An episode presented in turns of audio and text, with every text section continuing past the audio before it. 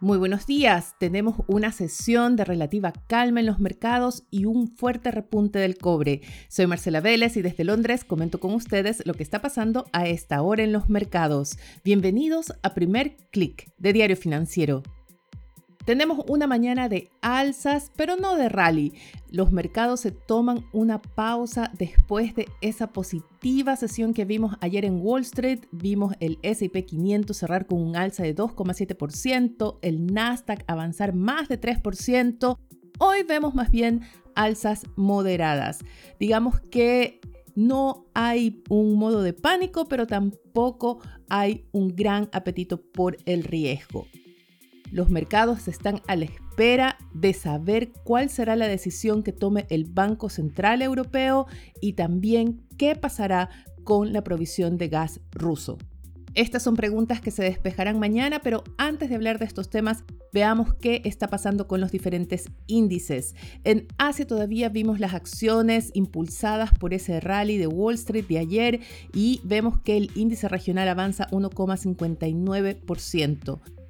En Europa es una sesión de alzas bastante generalizadas, excepto por el IBEX español, que opera con una caída de 0,35%. De todas formas, el Stoxx 600 logra salvar un alza y en estos momentos avanza 0,32%. Vemos también avances moderados en los futuros de Wall Street. Es el Nasdaq el que está liderando la sesión hasta ahora. Vemos que avanza 0,22% y los futuros del SP 500 suben apenas 0,13%. Muy importante en las operaciones antes de la apertura del mercado es lo que está pasando con la acción de Netflix, que sube ya 7%. La cadena de streaming reportó una pérdida de suscriptores menor a la que esperaba el mercado. De hecho, redujo la mitad de los suscriptores que esperaba el mercado, así que fue un resultado bastante importante y sobre todo elevó su proyección de negocio para el tercer trimestre. Anunció además ese servicio con publicidad, algo así parecido a la televisión abierta, a partir del próximo año. Al mercado le gusta lo que escucha y vemos que son las acciones de Netflix las que lideran las transacciones antes de la apertura. No solo se trata de Netflix, la empresa está impulsando también a las acciones de otras cadenas de streaming como Disney, pero también a las acciones tecnológicas. La atención estará en este sector en lo que pase con Tesla, que reportará sus resultados tras el cierre del mercado. Veamos qué pasa ahora en el mercado cambiario, donde vemos un dólar todavía débil. Eso sí, la caída que vemos esta mañana es también moderada. Vemos un retroceso del índice de XY de 0,13% y vemos también que el petróleo cae con fuerza. A esta hora el barril de WTI se ubica en los 102 dólares con 76 centavos tras una caída de 1,46%. No es el caso del cobre. El metal tiene un repunte y sube ya 2% en Londres, así que son buenas noticias para el tipo de cambio en Chile. Pero vayamos a la zona que concentra la atención de los inversionistas y con justa razón, y esa es la eurozona. Esta es una semana decisiva para esta región. Hoy en la mañana ya tuvimos un anuncio importante. Se trata del primer ministro italiano Mario Draghi, quien descartó renunciar por ahora, pero la condición, afirma, es lograr formar nuevamente una amplia coalición de gobierno. Esa es condición para seguir al frente del país, tener el respaldo mayoritario del Parlamento y esto será puesto a prueba en un voto de confianza esta tarde. Este es un factor clave para la eurozona. Los inversionistas consideran que solo Draghi puede llevar adelante las reformas necesarias para que Italia reciba los fondos del rescate europeo. La continuidad de Draghi en el cargo también evitaría que se agraven aún más las alzas en los costos de financiamiento, los costos de la deuda italiana y esto ayuda a reducir la presión sobre el Banco Central Europeo. Recuerden que el emisor tiene que anunciar su decisión de política monetaria mañana. El mercado está dividido entre esperar un alza de 25 puntos base o de 50 puntos base.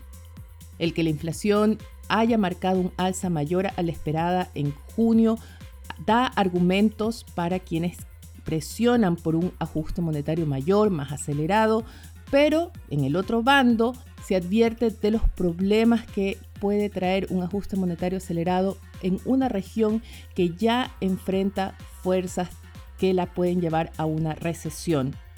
Además, se hace mucho énfasis en que la inflación en la eurozona, al igual que en otras regiones, se debe principalmente al alza de los precios de los combustibles y de los alimentos. Y este es el nexo al otro evento importante que sucederá mañana, porque las alzas que hemos visto tanto en los precios de la energía, así como en el precio del trigo, del maíz y del aceite de girasol, por ejemplo, de varios commodities de alimentos, se deben a la guerra en Ucrania. Y Vladimir Putin tiene la llave, tiene la llave del gas, pero también podría tener la llave para reducir la presión sobre los costos de los alimentos.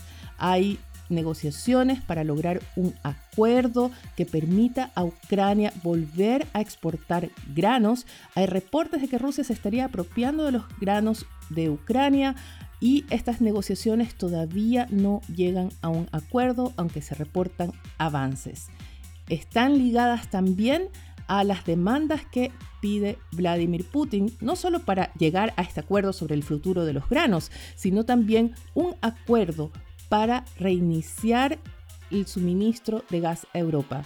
El presidente ruso anunció que Gazprom reiniciará los envíos en el gasoducto Nord Stream 1 a partir de mañana. No se sabe qué cantidad de gas volverá a correr por este gasoducto, pero eso sí, Putin dijo que retomar los envíos en su capacidad normal dependerá de que se levanten algunas restricciones, algunas sanciones que pesan sobre Rusia, sobre todo para el comercio de partes y repuestos que alega son necesarios para mantener la infraestructura energética andando en su potencial. Y aquí la Unión Europea y Occidente entero se enfrentan a un dilema moral, a un dilema muy importante en términos de geopolítica respecto a qué lección o qué mensaje estamos mandando al futuro. Porque Putin no solamente está condicionando el que se levanten las sanciones, también está poniendo bajo condición que no se aumenten las medidas de Occidente contra Rusia. Mientras tanto, la Casa Blanca advierte que Putin está siguiendo el mismo guion que siguió en 2014 antes de anexar Crimea a Rusia.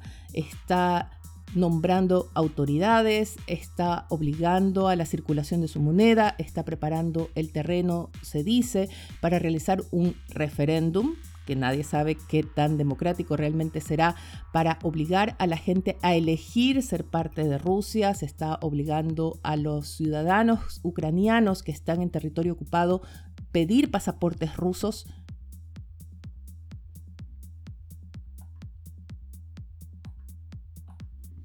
Y todo esto para anexar territorios del sur y del este de Ucrania a Rusia. La pregunta es, ¿qué hará Occidente? ¿Reducirá su consumo de gas, como ha dicho la Unión Europea, que apenas propone reducir en 15% su consumo de gas ruso de forma unilateral? ¿Será Occidente capaz de asumir los costos de eh, un mayor precio de la energía, de reducir su dependencia de Rusia en materia de gas y petróleo? ¿Será Occidente capaz de asumir los costos de una mayor inflación a cambio de defender Ucrania? ¿O los costos políticos serán muy altos y Putin logrará imponer sus condiciones? Salgamos por ahora del tema geopolítico y vayamos a temas económicos, porque a pesar de la relativa calma que vemos en los mercados esta mañana, lo cierto es que las fuerzas que llevan a una desaceleración, que marcan a una recesión, no han pasado. Hay reportes que están aumentando respecto a lo que está pasando en China. Se habla de boicots no solo de los consumidores, sino también de los proveedores de la industria inmobiliaria china. También están suspendiendo los envíos, están reclamando los pagos, se está dejando de operar con empresas que tengan proyectos inconclusos y todo esto está dando una muestra de la desconfianza que está creciendo en este sector y muchos analistas están advirtiendo que puede ser una bomba de tiempo.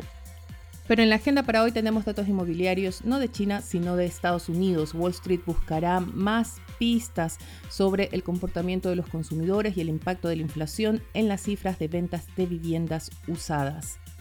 También estamos pendientes de los anuncios que haga el presidente estadounidense Joe Biden respecto a esos decretos de emergencia climática con la que buscará más libertad para distribuir fondos y usar recursos para reducir el precio de los combustibles. En Chile tenemos la cuenta pública de los presidentes de la Cámara de Diputados y del Senado ante el Pleno del Congreso. Y tras el cierre del mercado, además de Tesla, tendremos también los resultados de United Airlines y la farmacéutica Abbott.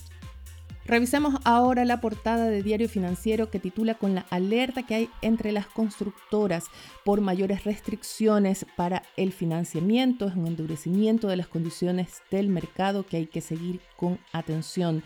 También otros titulares se hacen cargo de los avances o de detalles de las diferentes reformas Diario Financiero anuncia que los diputados y las AFP apreciaron las declaraciones que hizo el ministro Mario Marcel respecto a esa cotización adicional para las futuras pensiones. Y en lo que tiene que ver con la reforma tributaria, un estudio revela que solo el 23% de los hogares se beneficiaría de la reducción de gastos por arriendo.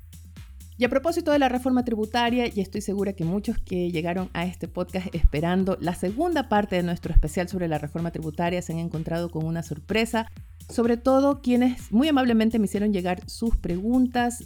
Tengo que pedirles disculpas, tuvimos un problema de última hora y no pudimos grabar, pero publicaremos la segunda parte de nuestro especial de reforma tributaria el viernes y la buena noticia es que todavía pueden hacerme llegar sus preguntas. Recuerden, el foco estará en el impacto de la reforma propuesta por el gobierno para los inversionistas y el mercado financiero. Pueden hacerme llegar sus dudas o preguntas a mi cuenta de correo electrónico mveles.df.cl o a mi cuenta de Twitter arroba Marcela También pueden escribirme con sus sugerencias, comentarios o si tienen algún tema que quisieran que tratemos en particular. Con esto me despido por ahora, invitándolos a que sigan actualizados de las noticias del día visitando nuestro sitio web de f.cl. Yo les deseo que tengan un buen día. Nosotros nos reencontramos mañana.